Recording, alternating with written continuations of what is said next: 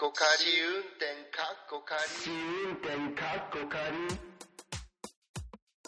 でまー、ちゃん、この間私、あの、その日本語わかりません的な出来事があったんです、近所で。また、ななんかそれ多いけど、こんまたね、日々の生活の中で、今回はこれは言わなきゃって思った内容だったの。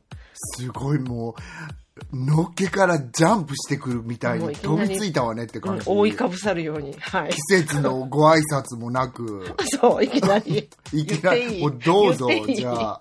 うん。なんかね、近所の、あの、某、結構大きな、大大手のカメラ屋さんうん。で、あの、に、こう、古い、まあ、こう、家のほら、今整理してるじゃないですか。で、うんその中で、あの、フィルムが出てきたんだよね。あの、現像してあるフィルムね。うん、で、そういうの撮っておくのもなんだから、データにしようかなと思って、うん。で、それスキャンしてもらいに行ったんですよ。うんうんそしたらそこの会社では CD にするか、またはその子、そこで呼ばれてるスマホ転送っていうやり方があって、うん。要はなんか QR コードをもらって、それでもって、まあ向こうの持ってるサーバーからダウンロードするっていう、それだけのことなんだけど、うん。で、あの、CD いらないじゃないもん、今更、ああいうものって。でそうだよねうん、で、うん Mac についてないじゃない、?CD 入れるとこなんて。うん。私、外付けの持ってるけど、一応。うんうん、持ってきてる使ったことないそうでしょ、うん私もなんか家に帰ればあるけど、持ってきてないし、うんうん。だからなんか、あ、じゃあこれスマホ転送にできますか？って言ったら、うん。たらなんか、ああ、じゃあデータはいらないってことでって言われたから、え？データ、データはいらないってことでって言われたの。で、え、あのデータが欲しいんですけどって、データをスマホに送ってほしいんですけどって言ったら、えーって、なんかわかんないみたいな感じだったから、うん。あの、あれですよねって、あの、スキャンを取るってことは JPEG とかのデータにするんですよねって言ったんだけど、うん。あー、みたいな。で、店長、これできますか？みたいな感じで言ってて。で これできますか？の意味が分からへんねんけど。なんかそういうふうな感じでた聞きに行ってて、それで、うん、できます、できますって感じで店長が出てきて答えてくれて、で、まあ、事なきを得たんですけど、うん。なんかこんな簡単なことが、なんか、え、結構、結構なんか、あの、何？その会社によって違う用語で使われてたりとかすると、ややこしいなって思ったんです。なんか、私も悔しいのがさ、うんそういう例いっぱいあるはずなのに、うん今ちょっと即興的に出ないのが本当に口惜しいところではあるんだけど、うんでも、まー、ちゃんのあるよね編集を楽にするよね、それは。ありがとう、カズちゃん。お前のエピなんかいらねえぞって、バッサリ言われたみたいな。俺のエピソードにかぶせてくんなよぐらいの。そうそう。でも待って、ねじりひじり考えてやる。それで自分の首を絞める。ちょっとリスナーさんごめん。5分このまま待って、みたいな。そうそうそうそう。いや、シンキングタイムみたいな。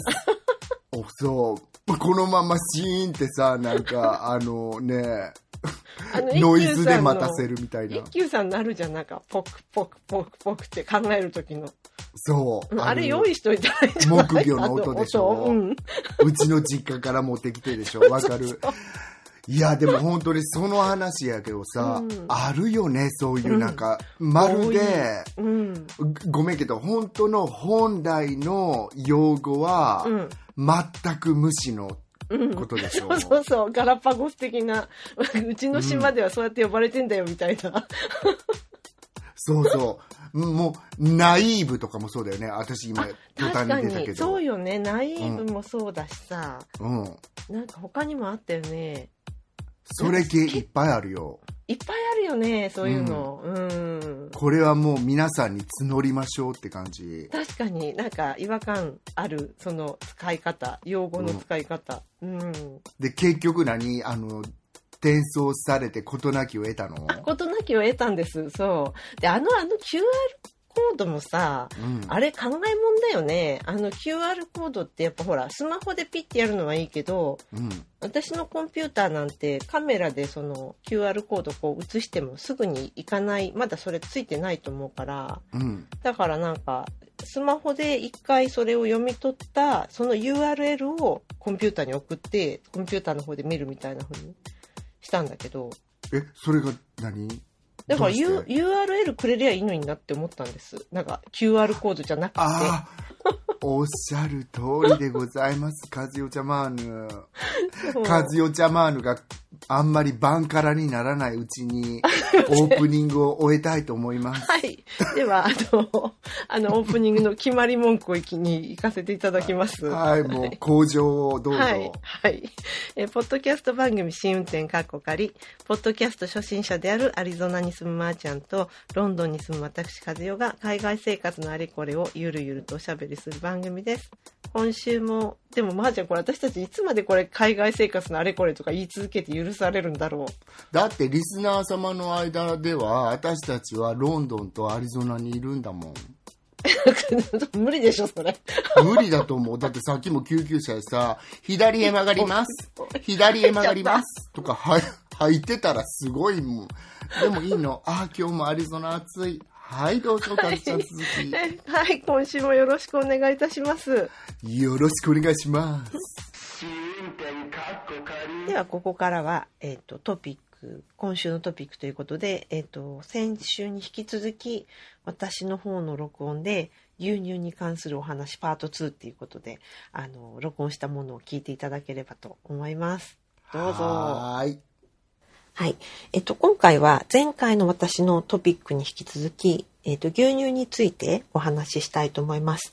で、今回は、えっとですね、牛乳の、えっと、殺菌の処理方法について、うん、ちょっと興味があって、あ、で、前々から興味があったんですけれども、というのは、あの、英国で紅茶のマスタークラスっていうのを受講したことがありまして、まあ、ちょっと仕事の一環だったんですけど、その時に、あの、先生が言っていたことが、ちょっと面白かったんですよね。で、英国の牛乳っていうのは、低温殺菌乳なんですよね。あの、低温殺菌乳っていうのは、えっと、まあ、60度台で30分ぐらい加熱殺菌する方法のことを言うんですけど、言うらしいんですけれども、で、あの、英国の場合だと、えー超高温加熱処理法、あの、これは日本の牛乳のほとんどがそれで、あの、かえっと、殺菌されてるそうなんですけど、えっと、ウルトラハイテンプチャーヒーティングメソッドって言って、UHT って呼ばれてるんですけど、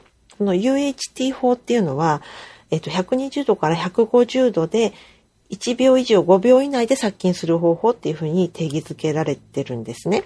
で、イギリスの場合だと、この UHT であの処理されたものっていうのは、ロングライフって呼ばれているあの牛乳がそれにあたって、で、ロングライフ牛乳っていうのは基本的に冷蔵する必要がないんですよね。常温のところに置かれているのがロングライフなんですよ。だからなんか長年私はその日本の牛乳っていうのは、まあ、低温殺菌乳ってあの、銘打ってあるものは別として、何もはっきりしたところに書かれてないものは、ほとんどがまあ UHT で殺菌されているわけなので、うんと、なんで冷蔵庫に入ってるんだろうっていうのがすごく不思議に思ってたんです。そのことを聞いてからずっと。それで、今回まあ牛乳のことをいろいろ見ていくと、あの、なんか日本では、その、何ですかね、1985年7月に、えっ、と、乳糖症、なんか面白いですね。乳糖って父と、あの、などの糖ね、糖、あの、均等の糖。乳糖症例一部改正により、この UHT 法と無菌重鎮機を組み合わせて製造した飲用乳は、常温保存可能品として認可されたって書いてあるんです。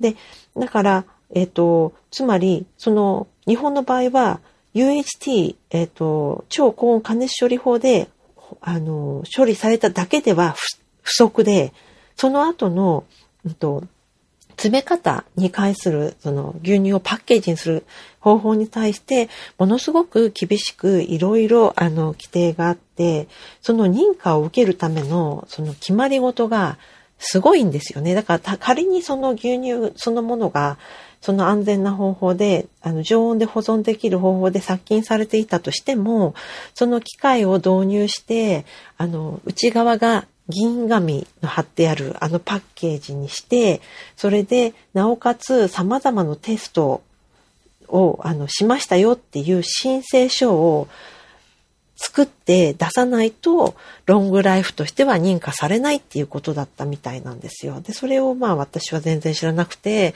なんで日本の牛乳は殺菌処理の仕方がロングライフなのに冷蔵庫に入ってんのかなっていうのがすごい長年の謎だったんですけど、今回なんか調べてみて、それが分かって、ちょっと目から鱗でした。うん。だから多分なんですけど、日本の牛乳の場合は、まあおすすめはしませんけれども、あの、じゃあ多少ね、その常温で何日間か置いたとしても、あの、買ってきたもの、そうそう簡単には腐らないんじゃないかなって思いました。まあおすすめはしません。はい。そんな感じで私からの今週のトピックでした。そんな感じの、なんか、あの、保存法じゃなくて、あの、処理法ってうんうんうんそんな感じだったみたいで、で、なんか、うんあのこの常温保存可能品の認定に関わる実施要項とかっていうのを、あの、見たんだけど、もうすごいんですよ。とにかくそのなんか認定するためのハードルが高くて。うん。うん。なんか日本はだから、みんなね、あの、ロングライフと同じ殺菌法をしてても、多分、その冷蔵庫に入れるっていう、そのロングライフとしての登録をししないんだなって思ったんです。面白いよね、それ。うんってことは、うん私たちが見てるどれかのやつは、うん。常温で打っても OK でう、ん。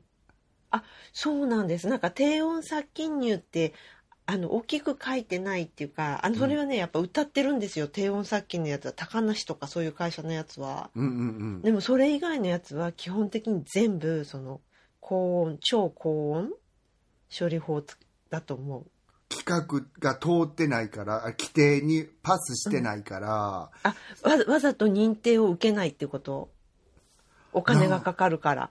うん。なんかさ、以前にもその話したよね。認定にお金がかかるかあらや、そうそう、それは特保の時ね。あ、そうそうそうそうそう。うんうんうんうん。日本はそういうの結構多いんだと思へ、面白い。うんだってさ、考えてみたらヨーロッパ、あの、うんイタリアとかフランスとかって、うんうんスペインもかな？絶対常温のとこで売ってるじゃん。う。ねえ、まー、ちゃんそう言ってたよね。私あんまり気に留めたことなくて、イギリスは一応ほとんどがフレッシュミルクだから、うん。低温殺菌うん。でやってるから冷蔵庫に入ってるけどね。うん。スロングライフはウェーデンもロングラで別に売ってるけど、スウェーデンも。うん。スウェーデンも全部冷蔵庫に入ってるのね。うん。だからなんか冷蔵庫に牛乳が入ってるのって私たち日本人からしてみたらちょっとさ安心するじゃん。そう。なんか、あの、入れなくてもいいけど入ってるからね、日本の場合は基本。そう。うんうん。あとなんかさ常温のミルクって飲みつけてないよね。ああ、そうね、そうだね。なんかわかる？なんかうん。人肌の温度の牛乳って口が飲み慣れてないじゃん。ないない。なんか、紅茶とかに入れるときは、なんかあの、聞かれると、聞いてくれるところはあるよね。コーヒーとか紅茶とかに入れるときは。温めますかって、あった、あったかいのにしますか？冷たいのにしますかって。うん、であったかいんでしょ、でもこのさ、ルームテンプラチャーじゃんぬるくい、ぬるいんじゃないんだよね。そう。でも私さ、なんか、 room tempeラチャーの方がお腹壊せへんかもとか思ったりして。あ、多分そうだと思うよ。それでさ、まーちゃん、なんか、あの、ほら、 lactose の、うんあの、 tolerancy、なんていうの？こういうの。そのラク、 lactose インに対する。 tolerance でしょ？そうそうそうそうそう。あの、なんかまあ、アレルギー的なもの？けうん。あれってさ、あの、日本人って一番弱いんだってね、世界中で。そうなんだってね。うん。で、一番強いのがアイルランドなんだって。嘘。ほんとじゃあ、カズちゃんとうちそう。配偶者。そうそうそう。あの、血筋からいくと、うん、なんかそのはずなんですよ。うん。便秘と下痢のマリアージュ？そうそうそう。あここ P 入れましょう。一応 P 入れましょう。忘れたらごめん。大丈夫。そそうやって言うよね。う。うん。だって、日本人は弱いって言うよね。言う言う。で、特に男性多いよね、なんか。すぐ下しちゃう人、牛乳で。いる。だから、どっかで聞いたんだけど、うん。日本人は牛乳別に飲まなくていいよとか言うわけです。小魚食べててカルシウム取れてるし、うん。海藻とかね。そう、うんその、ラクトーズイントレランスで、うん下しちゃう方が問題やから、うん。で、なんか今そのまーちゃんとの言ってたその小魚とかで思い出したけど、海苔？うん。逆に言うとあれなんでしょ？海苔を消化できるのって日本人だけって。嘘。それポトフさんの、まだ、まだ私で聞いてる、少ない数少ないポッドキャストの一つ。ポト、ポトフさんが、なんか、ポッドキャストで海苔の特集してて、言ってらっしゃったの？言ってた、うん、日本人だけって。え、じゃあ何？コリアンはできないの？あんな。ねえ、でき、なんかあんなに売ってんのにね。うん。え、本当にコリアンできないの？あの、うん、なんかその話もちょっと出てたけど、とりあえず公式には日本人だけってことになってるみたいですよ。すごいなんか本当 これ人種問題に発展しそうじゃない？腸腸から。腸から始まる、あの、レ人種問題ム。レシズム。そう。なんかそういう本書くべきだわ、カズちゃん。ねうん、でも牛乳うんは絶対言うよね。言う言う。うん。そう、だって、ねえ、あの、それってさ、でも低、あの、殺菌、高温殺菌関係ないんでしょ？関係ないと思う。ラクトースじゃないの？多分。それはまた別のとこにあるもんなんだよね。あの、うん、そう、あの、乳糖っていうんだっけ？あの、父の砂糖の糖って書いてラクトースじゃないかな。うん。へえ。多分。あ、なんかちょっと間違ってたら申し訳ないんですけど。いいの訂正すればまた次回。あ、そうだ、先週のホモジェナイズ、ホモジェナイズのやつもあれもそうだってなんか私とまーちゃんと違うこと話しちゃってたんだよね、なんか後から調べたら。そうだっけ？そうそうそう、まーちゃんの言ってたホモジェナイズあのやつは、うん。あの、均等かそうそう、均等化で、私はなんか、あの、脂肪と、脂肪分と、その、えっ、と、水分とか、うんほその他のものを分けることを話しちゃってたから、うん。だからなんかこう水をバーって飛ばして、真ん中にクリームだけ残るっていう、そういうふうな話をしえそれって違うことなんだ？うん、違うことなの。なんか、均等化は逆に、その、均等に、その、ぶ私のは分離する方だったんだけど、話してたのが。うん。うん。あの、均等化は脂肪分がこう、なんていうか、全体的に、あの粒が細かくして、うん、あの、行き渡るようにっていうことだったみたい。あ、うんそうな、ごめん、もう私そこの組んだり、もう自分がクロテッドクリームと共食いっていうとこしか、そうだねっていうとこしか覚えてなかった。はーい。閉められた。すいません。今閉めました。はい。では、あの、そんな感じで今週のトピックでした。はい、ありがとうございましたでは、ここからは今回の今週のメインのテーマということで、うん。今回は、まあ、何がネバーっていう感じの、なんかまあ、ネバーしないこと、今までやってたけどしないこととか、もうやらないなっていうような、そんなようなことについて、なんか話していけたらと思うんですけど、まー、ちゃんがね、これ提案してくれて、そうなんです。ん。あの、またちょっとさっくり、この前どっかで言ったと思うけど、うんうん。さっくり言えば、私、あの、ティーネージャーセラピーっていう、あの、アメリカ人の若い大学生行くか行かないかぐらいの、うん。あの子たちがやってるポッドキャストがあって、あの、あの子たちの、若い子たちのアメリカの英語って、私すごく聞き取りができなくて、それの練習のために聞き始めたんだけど、わかるでしょ、ヤングのさ、あの、ミミズが張ったみたいな。絶対わかんないもん。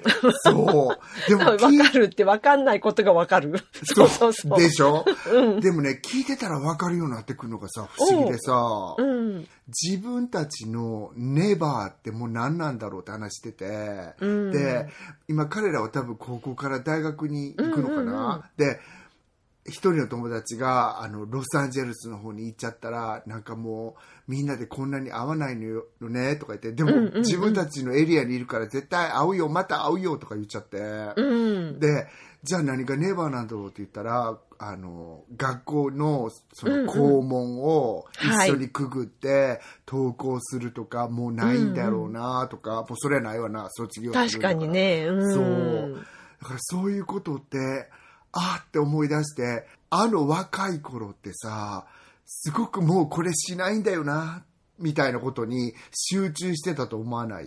思う思う。やっぱりなんか1回目、2回目っていうのは、それを以前に経験してないからだよね、きっとね。そうなの。ね、だよね、だよね。うんそれが何回も経験していくうちに、あ、これまたこれねって分かるようになってくるっていうか。そう。うん。で、ここまで、あの、折り紙つけて、もうここは歩かないんだよな、とか思わんでも、うん。あの、後で、あ、もうこれは思わなくていいんだっていうことに、もう分かってくるよね。わかる。私、小学校の卒業式一番ビービー泣いたかも。わかる。でしょ？で、中学、高校とかもな、なんか、平気の閉鎖っていうか、なんか、わかる。私もなんか高校こそ、うん本当に仲良かったお友達とかいて、うんうん。なんか別れていって、なんか女子とかはさ、男子からさ、なんか第一ボタンやら第二ボタンやら忘れたけど、第二うん第二えでしょ？そうあれ何、うん。今それ。ねちょっと。あの第二ボタンもらってどうなんの？一体。今も持ってんのか？お前らって聞きたくなっちゃう。ないでしょ。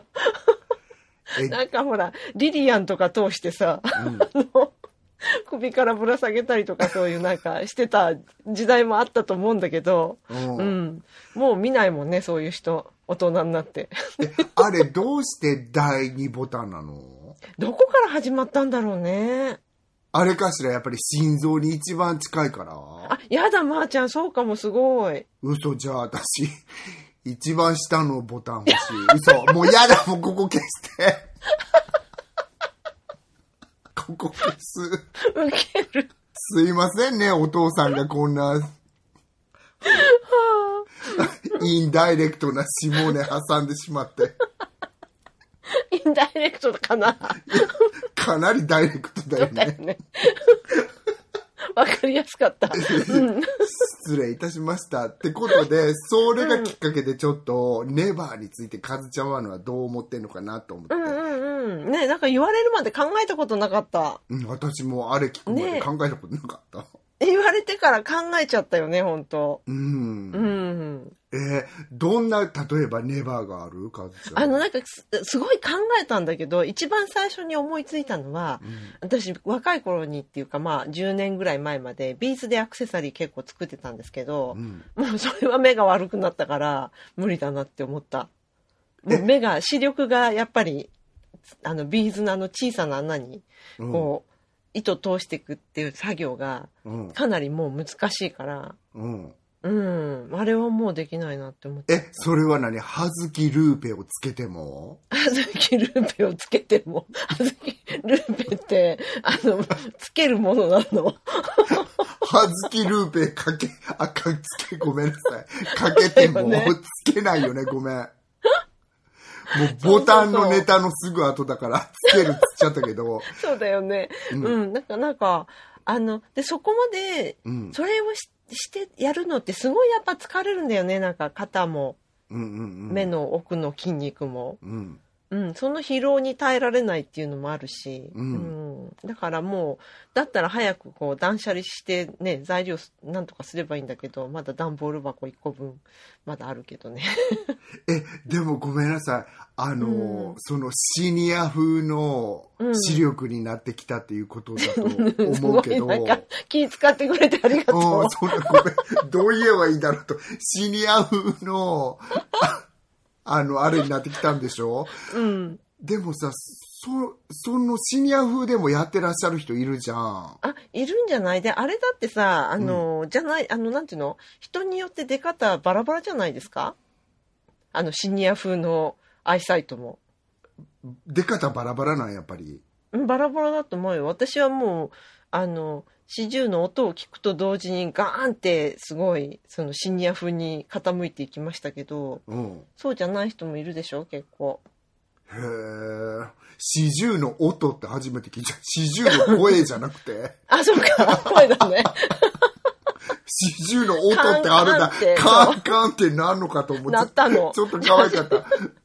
失礼いたします。そうなんだ。なんか、うんもったいない感じ。そのアーティスティックなものが、ネバーになっていくのって。あ全然アーティスティックじゃないからもったいなくはないんです、私の場合は。まあ、あ日本そうなんだもそうだけど。うん、もうなんか、人様が作ったデザインを、あの、見ながら、うん真似したりとかしてるだけだから、全然全然。うん。へーそうそうそうねえ、まー、ちゃんはなんかある？結構難しいよね、ネバーって、本当に。うん、あ、なんかうん、なんかそれはもう、あの、絶対は絶対じゃないから、うん。今思う範囲でのっていう感じになっちゃうよね。まさにネバーセイネバーだよね。うんうんうんうん。そう、だから今ね、思うとこで、私、団体旅行をネバーしないと思あー、そっかそっか。う。うん。あの、団体旅行で、あんまり楽しくなかったから、うん今までの人え、生。ハトバスとかも含めてしない？もハトバスってさ、うんあの、あの、団体旅行だけどさ、その、うん。近場を回ってもう終わりみたいな感じでしょ？そうそうそうそうでも、ハトバスうん、うん。その観光でバスでしょ、でうんうんうん単発の。うん。じゃなくて、あの、本当に団体で旅行に行って、にケージツアー。パッケージの団体のこと、ごめんなさい。パッケージツアーのこと。いや、パッケージでもね、個人で行けるツアーってあるじゃん。個人うん、つ。なんか、あの、ホテルとエアだけパックみたいなやつはね、まだいいけど、あの、あれでしょきっと次はどこそこに行って、これを見て、写真撮って、また戻ってきてください。次はそこどこでって、そういうやつでしょそうなの。私、そのね、も、ここに戻ってきてくださいに、すごいフォビアがあるわけ。あ、戻れなかったらどうしようって。もう、そうなの。時間に戻れなかったらどうしよそうなの。私だってね、あの、これ私の高校の同級生も聞いてるかもしれないんだけど、修学旅行の時にうんうん九州に行ったのね。うんうんで、長崎だったのね。う。うん。あ、でそうなんだ、素敵。うんううんん。グラバー亭ってあるじゃん。あ、うんうんうんうん。グラバー亭にみんなで集合時間だったのに、うん私ら路面電車なんか間違えたかなんかして、10分15分遅れちゃったわけ。うんうんうん。そしたらもう、not only 全校生徒、バーッとおると他の学校の修学旅行の子たちの前で、もう、ビンタされて怒られたのね。これみんな覚えてないかしら、本当に。え、貼られたの？ほう。貼られたの。女の、男の先生。あれ、貼られたんかな？貼られたこともあったから貼られたって今言っちゃったけど、うん。あ、どっちやったっけな？忘れちゃった。ビンタやったらすごい覚えてるよね。すごいよね、なんか。うん、でも、なんか、ごめん。今ちょっと忘れちゃった。ごめんなさい。これちょっと消すかもしれない。なんか、うんうんでもなんか、それぐらいあの時期って、うん結構叩かれてたこと多かったような気する。あ、私も高校3年の時とかだって叩かれた覚えあるよ、先生に。カンペンで。カンペンで頭ガーって叩かれた。でしょ、カンペンだったらビンタにしてくれっていう時ない？角がさ、スポットに入ったとこ、すっごい痛いじゃん、カンペンです。ごい痛い。そう、びっくりしちゃってさ、ほんと。音もすごいし、カンペンだから。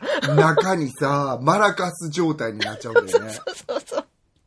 いや、どっちか忘れちゃったけど、それで私たちすごい遅れて、その、あの、遅れるつもりなかったのに、うん遅れたっていうのが、ものすごいトラウマになっちゃって。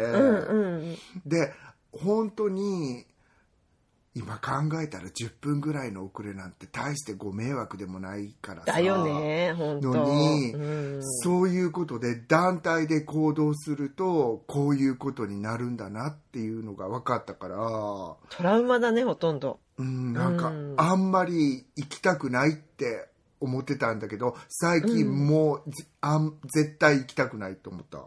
うん、あんまり考えたことあんまりないよね。なんかあの、取材旅行とかでどうしてもやっぱ団体でっていうのたまにあるから、うんね、そう他のメディアの人と集められてっていうような。うん。だけど、それ以外自分で旅行に行く時ってしないよね、本当でしょうん。そう。なので、あとね、やっぱり、あの、クルーズの話の時にも言ったかもしれないけど、うん。なんか、仲良くなろうとしてくる人もいらっしゃるじゃん。うんうんうんうん。で、私も人と仲良くなりたいタイプやから、うん。あれ、仲良くなっちゃうかもしれないんだけど、たまにめんどくさい人もいると思うんだよね。うん、わかる。ね。いそうだよね。そういうこともあり、あの、お互いが気持ちよく旅行するためには団体旅行しない方がいいのかなって、ちょっと。そうだね。確かにね。うん。なんか、来てるやつちょっとご紹介しますかね。うん読んで。うん。あのーえっとね、本、えーマシュマロでいただいてるので、あの、うん匿名で皆さんいただいてるんですけど。えっと、はじめまして、ほんのり挑戦したい、してみたいけど、絶対しないだろうなということは、富士山登頂です。登った時の達成感や頂上からの景色を想像するだけでも素晴らしいだろうと感じるのですが、自宅、かっこ大阪です、かっこ閉じ、からの距離や頂上前の渋滞、えっ、と、初心者かと言っても、やはり登山なところなど、経験者の話を聞くと憧れるけどやらないな、と思っています。日本一の景色、素晴らしいのだろうなぁと、物臭な私の憧れです。かっこでもやらないっていうね。なんか、うん、この気持ちわかる気がする、すごい。私もわかるし、今すごく日本人だなって思ったのは自分を含め、うん、富士山に登頂することって、うん、なんか、なんとなく自分の範疇外の一番外の方に、でも確かに存在してることだなと思ったの。あるよね。そう、そうですよね。見えてるしね。うん、うん。そう。でも私、あの、山男みたいに登るのはできないって、富士山山男みたいに登れるの？山男みたいに登れるのって、まー、ちゃんの言う山男って何？だからこういう帽子かぶって、こういうザイルかなんかを持って、こう。ああ、うんうんうんうん。でもいやもう、これをなんかおっしゃる気持ちってちょっとわかるのは、私本当にアメリカ人の友達と箱根に行った時に、うんうんうんうん。そこにあるなんかロープウェイに乗った時。観覧車から、あ、そのロープ、観覧車じゃない、ロープウェイからうん富士山が見えた時に、うんうんうんうん私感動しちゃって泣いちゃったんだよね。神々しくて？神々しくて。うんなので、あの、感動はしてみたものの、うんあの、ふ、ね、やっぱりちょっと、山男みたいには登れないなって。娘さん、よく聞くよね。山男に惚れるなよ。でしょ この歌みんな知ってるかしら？知ってるんじゃない？私たちだけかな。ね山男には惚れるなよって素晴らしい歌詞だよね。ね。うん。うん。本当他にもね、あの、うんちょっとその山絡みですけど、えーあるんですよ。これからの人生でもうスキーはしないな。と思います。これまでスキーに3回挑戦しましたが、散々な結果に終わりました。リフトで間違って中級者ゲレンデに行ってしまい、歩いて降りてきました。その後、温泉に浸かり、ほっとしました。これ私自分のことかと思いながら読んでました。どうして？自分もなんか本当に3回だけ行ったんですよ。うん。で、だけど本当になんか向いてなくて、うん。あの、わかんなかったけど、その日のお風呂に入った時に友達がなんか絶句してて私の体を見て、うん。すごいあざだらけだったの。あ、びっくりした。神々しすぎてかと思ってた。それ。絶句しないからそんなことって。び本当、うんあざだらけで？まあ、うん、そう。えーすごいね、みたいなになっちゃって。うん。で、その、で、若いからまあすぐ消えましたけど、その時は。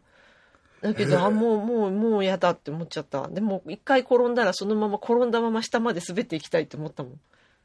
立ち上がってまた転ぶのが嫌だから。え、ちょ、聞いてもいい？なんか今さ、お便りにさ、うん。間違って中級者、そう、ゲゲレンデに行ってしまい。うん。そんなこと起こるの？怒る。うん。で怒る怒る。間違って中級者ゲレンデに行っちゃったらもう初級ゲレンデに戻れないの？あ、それ戻るためには一回降りなきゃいけないとか、そういうことになっちゃうわけよ。だからこの方も多分それで一回歩いて降り降りたんだと思う。だって歩いて降りるのだって初心者にとってはすごい嫌だから。いやー、私うんあんな不自由なさ、板つけてさ、自由な痛そうよね。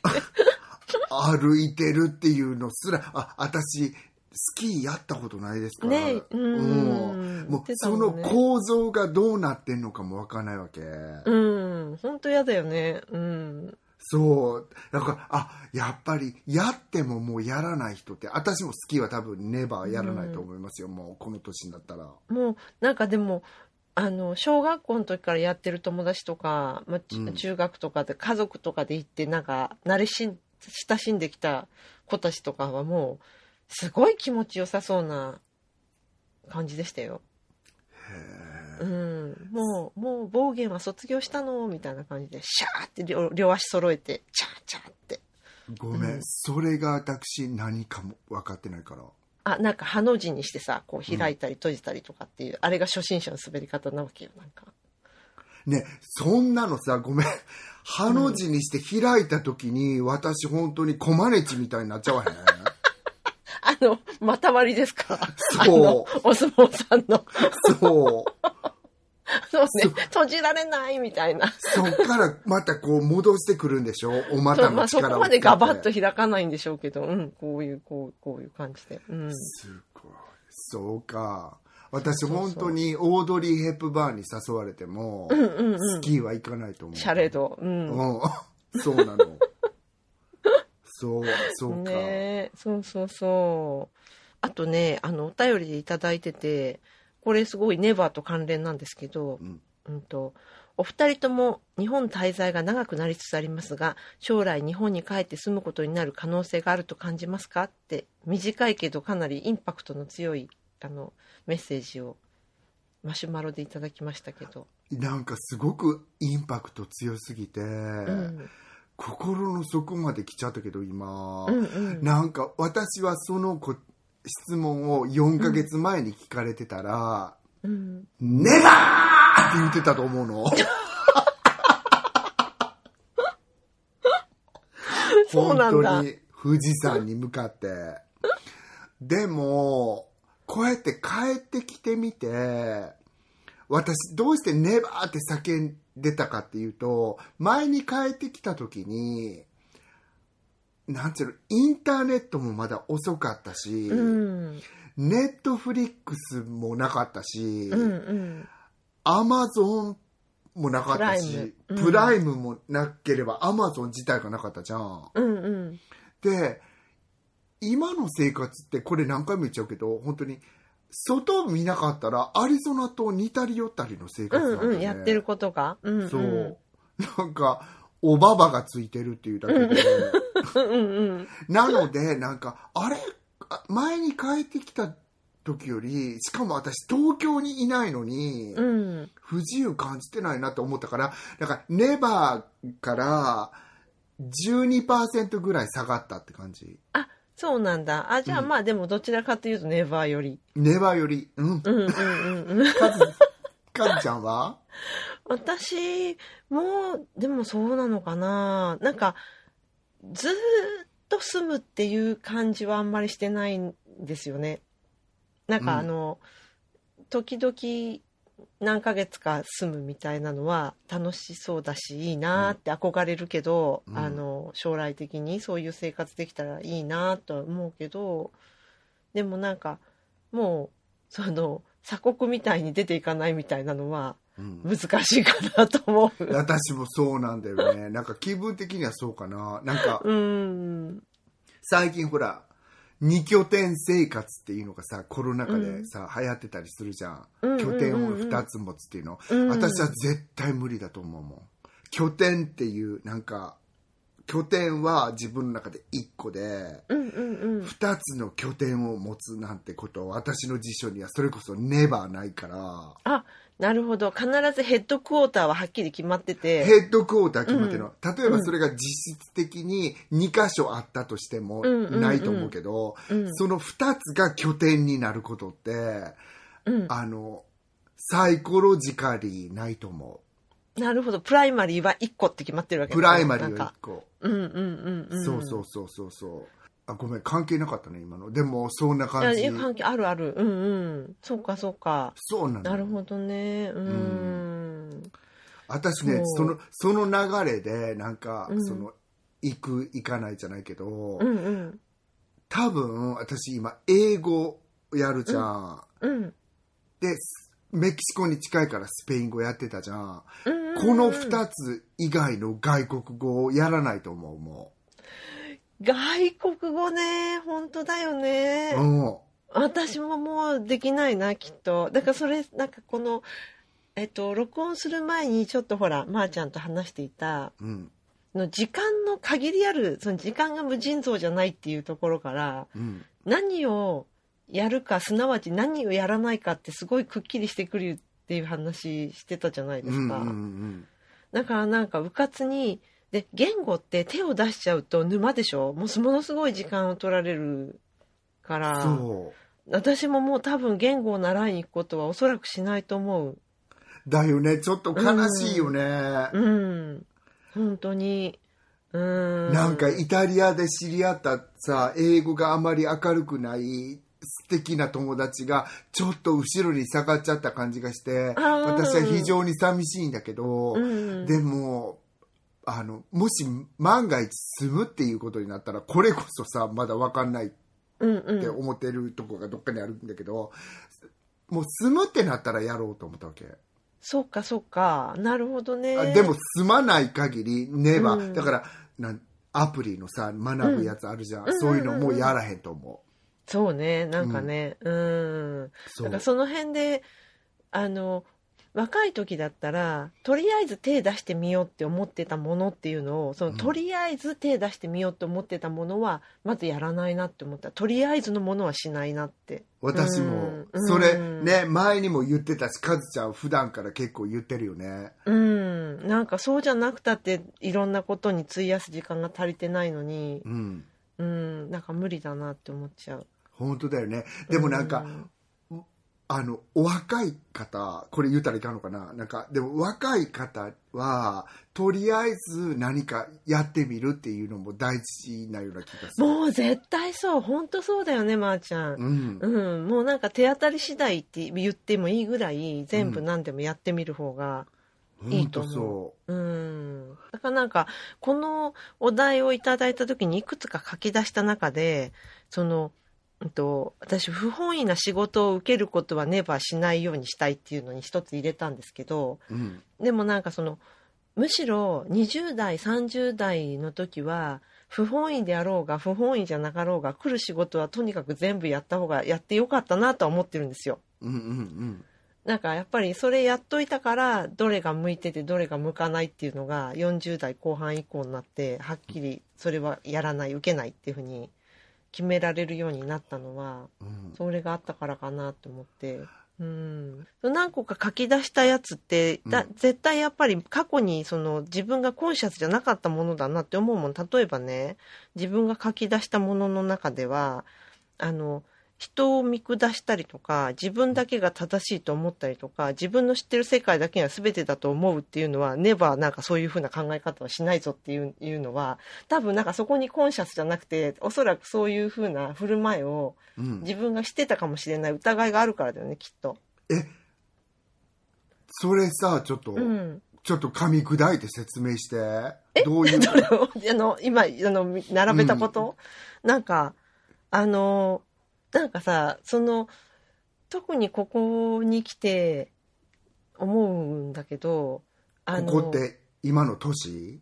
年そしてプラス日本に帰ってきてっていうのもちょっとあって、うん。あのうん、昔し知ってた時はそういうふうなあの尊大な部分がなかった人がやっぱり年を取って尊大な部分を身につけてきちゃっ自分だけがの言ってることが絶対だっていうような、まあ、平たく言えばマウント取ってきたりとか、うん。そういうことをしだす年を取ってそういうことをしだす人ってやっぱりいるなっていうのをうん。感じることがしばしばあって、うん。うん、でなんかやっぱりそれって人の振りを見て我が振り直せじゃないけどあ絶対こういうふうになりたくないなっていうのをうん。やっぱり感じちゃうんだよね。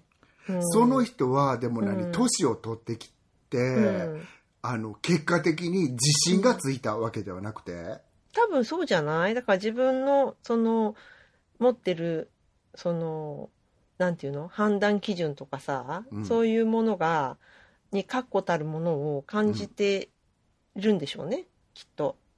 うーん。ん。だけど、世の中にはまだまだまだまだ、なんかなんていうの？その人の知らない世界あるんじゃないの？って、うんあの、どこかで思ってしまうから、うんうん。え？って、そうなの？みたいな。うん。あわかるうんわかるけど、でもそのわかんないけどカズちゃん誰をモデルに言ってんのかは、うんでもその人のやっぱ言い方とかもまずあるやん言い方っていううん。か、うん。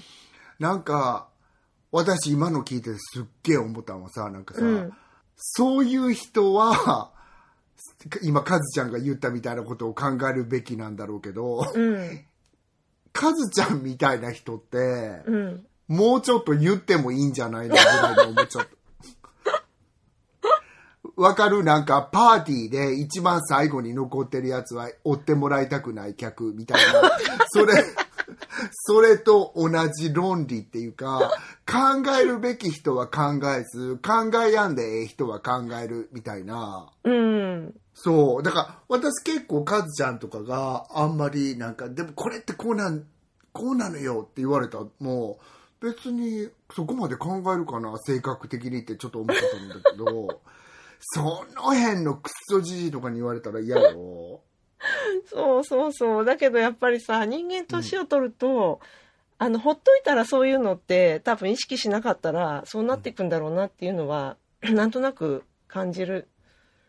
うーん、わかるよ。うんうんうんもうそんなの、あの、うちの母を見ててもわかるもん。もうなんか、母の悪口になっちゃったら嫌なんだけど、パブリックに。うんあの、もう人の意見とかが聞けるとか聞けないとかの話じゃないからもう。なんか、もうそれで出来上がってるから、うん。若い頃に私と母がちょっと喋ってたようなあのピンポントークみたいなもんがもうできなくなってきちゃうわけ、うん。だからこれこそネバーだもう母とはネバーなんだなってちょっと思ったけどああ、そうね。そのピンポントークってよく言ったもんだね。ほんとそうだよね。なんか、なんか、どっちか、その、相手が、なんだろうな、あの、教えてあげるモードになった時っていうのはバッドニュースだよね、基本的に。うんうん、世の中結構あるよね、そういうシチュエーション。あるよなうんか、ん。あるあるある言いそうになっちゃった、うんああるでしょ。あるあるな。それをどうやって回避しようかっていうのって結構人生の中で大きなさ、パートを大きい、占めない大きい、大きい。だからな、なるべくストレスを感じない、自分がストレスを感じない方法で回避するっていうのが、すごい、やっぱり健康のために重要だと思うから。うんうん。でもそういう人って回避したらその人たちにさらにストレス溜まっちゃうんだよね。あ、そうなのかな。うん。で、次回会った時にその倍のパワーでさ、ぶつけてきたりしするんだよね。あの、だから、なんかあの、経験あり、それは。うん。ある、いっぱい。私ほら、曲がりなりにも子供を教えてたじゃん、ピアノ。うんうんうんうん。子供に対して絶対そうならないようにししてるの。うんうんうんうんうん。子供とやっぱりパワーダイナミックが違うから、はいはい。なんか私がちょっと言ったことでもすごく影響を受けちゃう子供っておるから、本当になんかその、ちょっとあんた座ってそちょっと聞いてちょうだいとか、ええそれも知らんのなんて、もうぜもう言いたくなる時あんのね。でも絶対言わないようにしてる。こういう先生どうやって回避しようって思われたら嫌やから。そうだよね。だって、特にそういう習い事なんか、まず先生、本当先生の影響って大きいもんね。そう。うん、それが全てだもんね、どっちかっつうと。そうなの。だって、うんうんうん私、ある時まで、私みたいな弱敗者なんて絶対影響力ないと思ってたのね。でも、んなんであろうが大人って子供に対したらさ、もう絶対的にさ、あっていう存在やから、そうは彼らは素振りを見せないにしても、うん。うん、すごくつあの気をつけてたとこある。ね、それはまーちゃんのネバーでもあるわけね。うん、なんか、うん I hope it's never って感じ。うんうんうんうん。うんっていう感じなのでした。そうね、なんか、うんうん。結構面白い。その、マウント、マウントに関しては、また、ラジオトークでそれ、取り上げてもいいんじゃないですか？ね創うん宿就活、うん、そうなんてことを言ってラジオトークに誘導しようとしたりして大人気のラジオトーク。そう。わかりました。はーい。そんな感じかなじゃあ今日は、じゃあ今週のメインのテーマここまでということで。ありがとうございました。はいありがとうございました。はい。では、ここからは天気予報ということで、今回は2022年2月18日から2022年2月24日までのお天気です。はい。はい。アリゾナ、ツーソン。天気予報し続けてる私たちが素晴らしいよねはい。1年、もうすぐ1年やり続けるってことに。本当あ何この達成感は私本当に 天気予報を途中でやめるって思ったことをここに反省しますはい。うん。ね1年以下でやめたらあかんよね本当にね、こんな思いつきのことを続き、ね、あの、石をもうがつ。リスナー様からねなんか押してもらわないとできなかったのかお前らはって言われそうだよね本当にでもその通りですよ。本当にその通りです。ありがとうございました。はい、そうなので、うんそんな感じでちょっと言ってみますけど、はいなんか私こうやって見てもらったら分かる通りに、全部最高気温が20度あたりをうろちょろしてるわけねえ、でも24度ある4度よ。もあるよねすごいね。でなんかうん昨日友達がうん誕生日でうん。うん。その写真をインスタグラムに載せてたんだけどもうプールサイドでケーキとか食べてるわけ、あ、ツーソンのお友達？そっかそっか。うんうん。なのでもうそれぐらい昼間は暖かいんだなと思って本当にプ羨ましかった入ってはいない感じなの？プールには入ってないと思うけど、うんうんうん。でも彼女のプールって多分温水にできるいやのが、何素敵。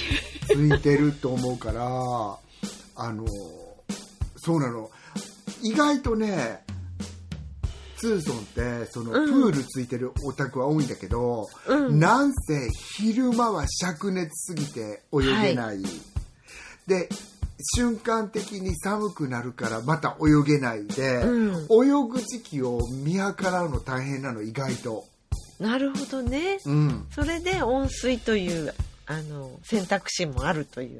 リッチな人は温水も持ってらっしゃると思いいうよね。露天だもんね。いいですよね。これほどアンチエコなことはないと思うけど そうですね。うん本当に。本当そうはいじゃあ行きますねアンチエコの街の、えっと20あ18 2月18日からえっと、はい。気温最高気温だけまず言うね。はいはい。19232422191920最高気温がこんな感じで最低気温はうん。4度8度10度8度6度6度7度。まだちょっと寒い。最低。これは寒暖差すごいね、やっぱり。砂漠ですもの。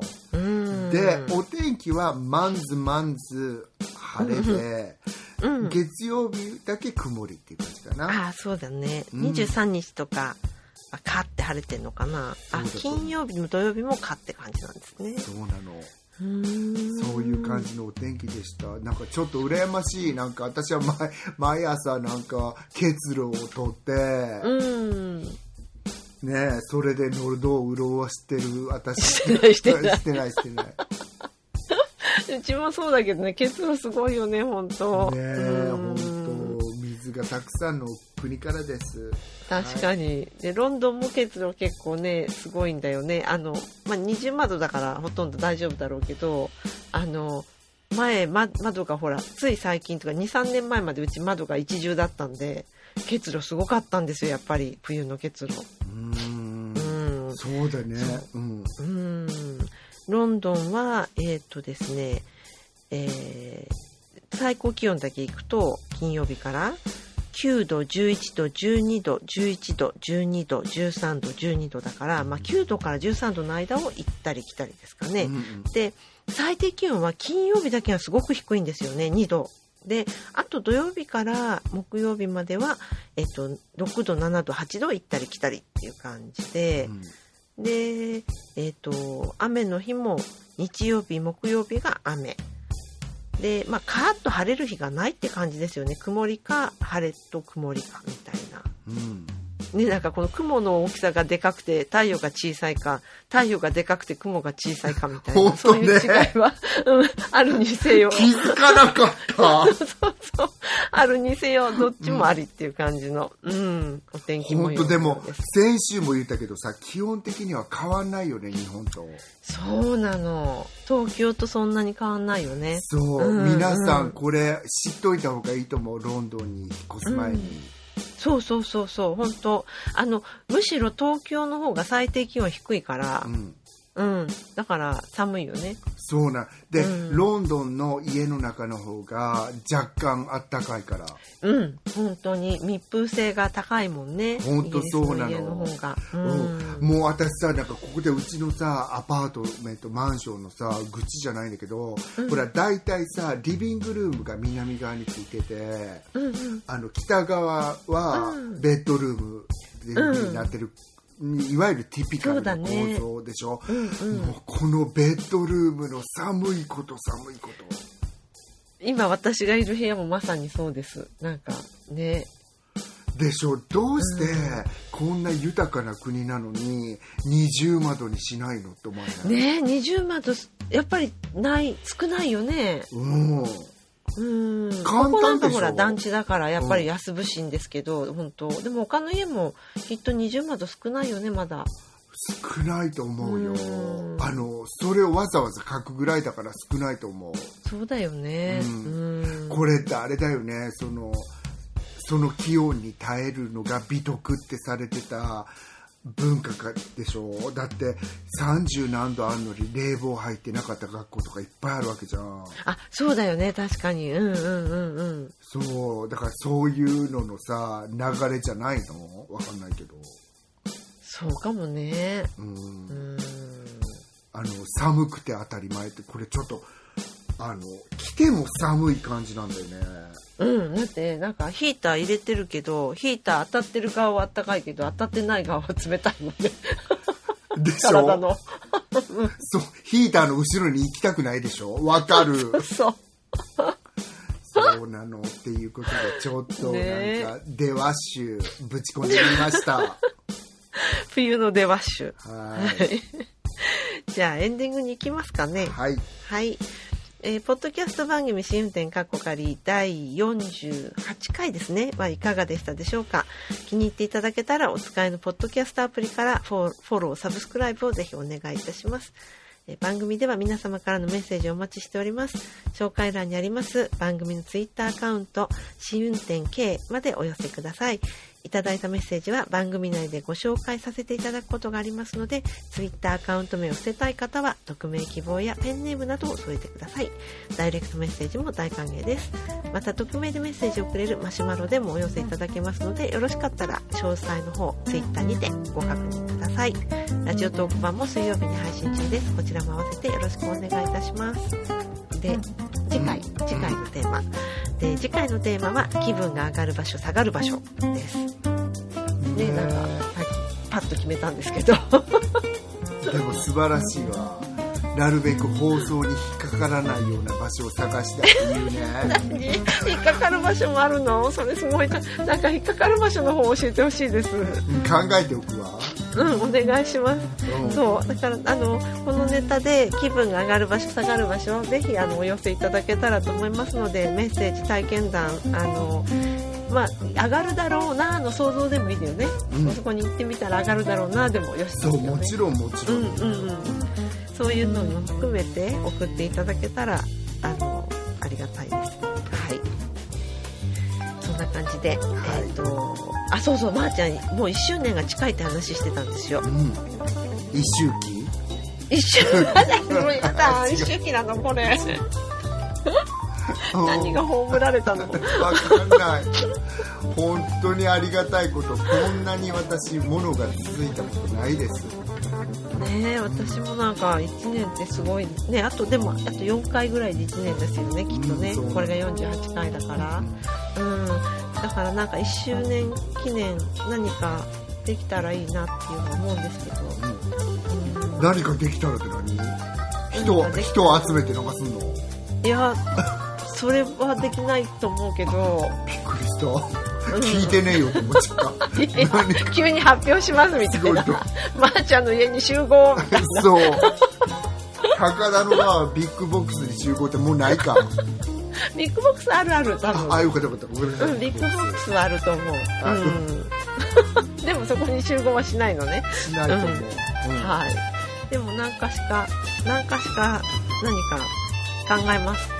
考えましょう。うんぜひね。ね、うん。ははい。はい。それでは今週も最後まで聞いてくださってありがとうございました。また来週お会いいたしましょう。ごきげんよう。い。さよなら。夜なのでちょっとしっとり。